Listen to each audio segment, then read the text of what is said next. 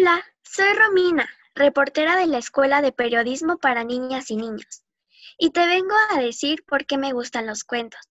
A mí me gustan mucho los libros porque te dejan una reflexión muy bonita y te ayudan a expresarte y a, a hacer lo que tú quieres.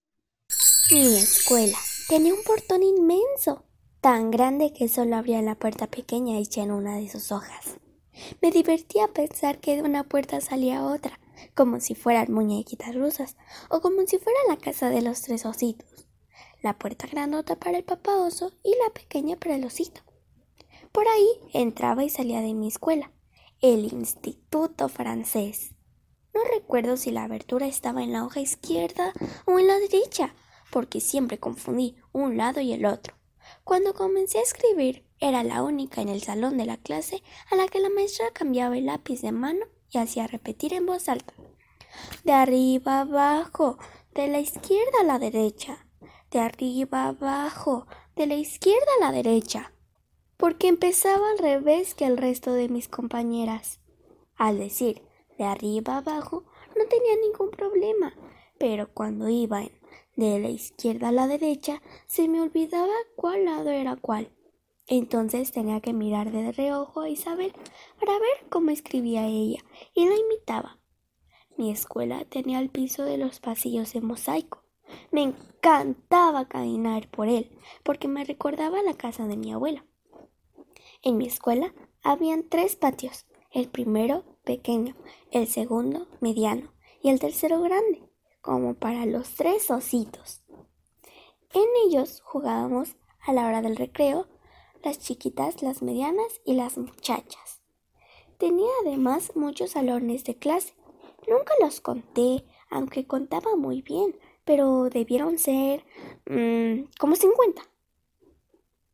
Mi escuela, el Instituto Francés, era grande y tenía tanto prestigio que a ella íbamos muchas niñas que nada teníamos que ver con Francia, ni con su cultura, ni con su idioma. Las profesoras eran religiosas, vestidas, disfrazadas, encubiertas de mujeres comunes y corrientes, sin hábito, aunque no era difícil darse cuenta de que eran religiosas, venidas en su mayoría de Francia, porque su vestido era negro, como sus medias, y no se pintaban ni usaban tacones ni llevaban el pelo suelto, sino bien atado bajo la nuca.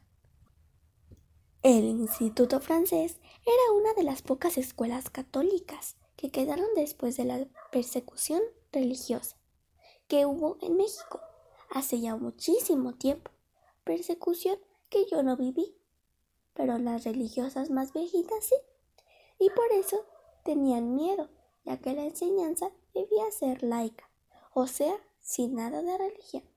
Para disimular a las religiosas les decíamos Madame es decir, señora, en francés. Madame, bleu bleu donner chocolate? S'il vous plaît. Señora, ¿me da un chocolate, por favor?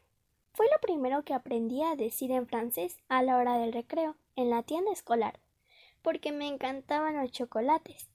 Me gustaba mi escuela, pero no aprender a leer y escribir, porque no acababa nunca de entender eso de la izquierda y la derecha ni porque las vocales sonaban distinto en francés y en español, ni porque yo cambiaba las letras de lugar a la hora de escribir o de leer, aunque pusiera atención en lo que hacía. El primer día de clases.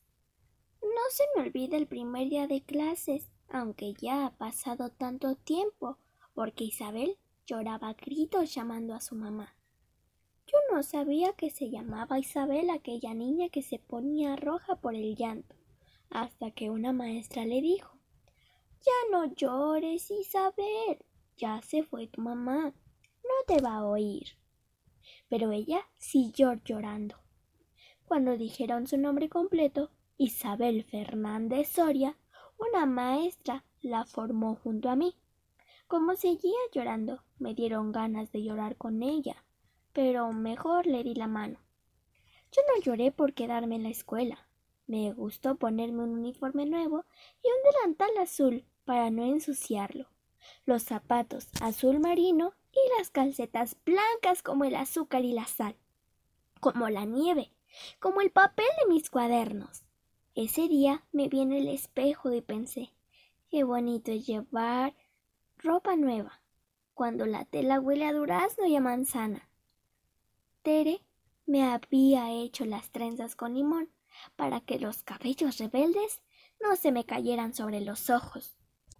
Y me había puesto unos listones blancos que anudó en un moño bonito, como sabía hacer.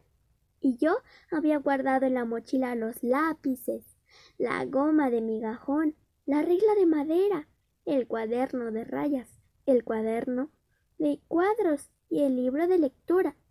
Quería llegar a la escuela para abrir los cuadernos y enseguida escribir mi nombre, el nombre que me puso mi mamá, María del Carmen. ¿Para qué va uno a la escuela? le pregunté a mi mamá.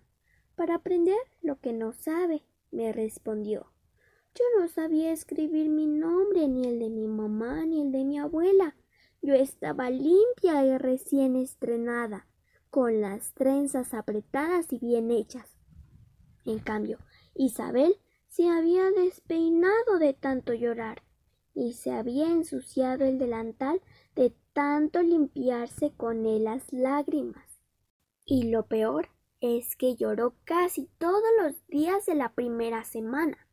Se quedaba cerca de la puerta llamando a su mamá, mientras las demás corríamos a las filas cuando sonaba la campana, hasta que otra vez le di la mano y le dije Ven, Isabel, vamos a formarnos para entrar al salón.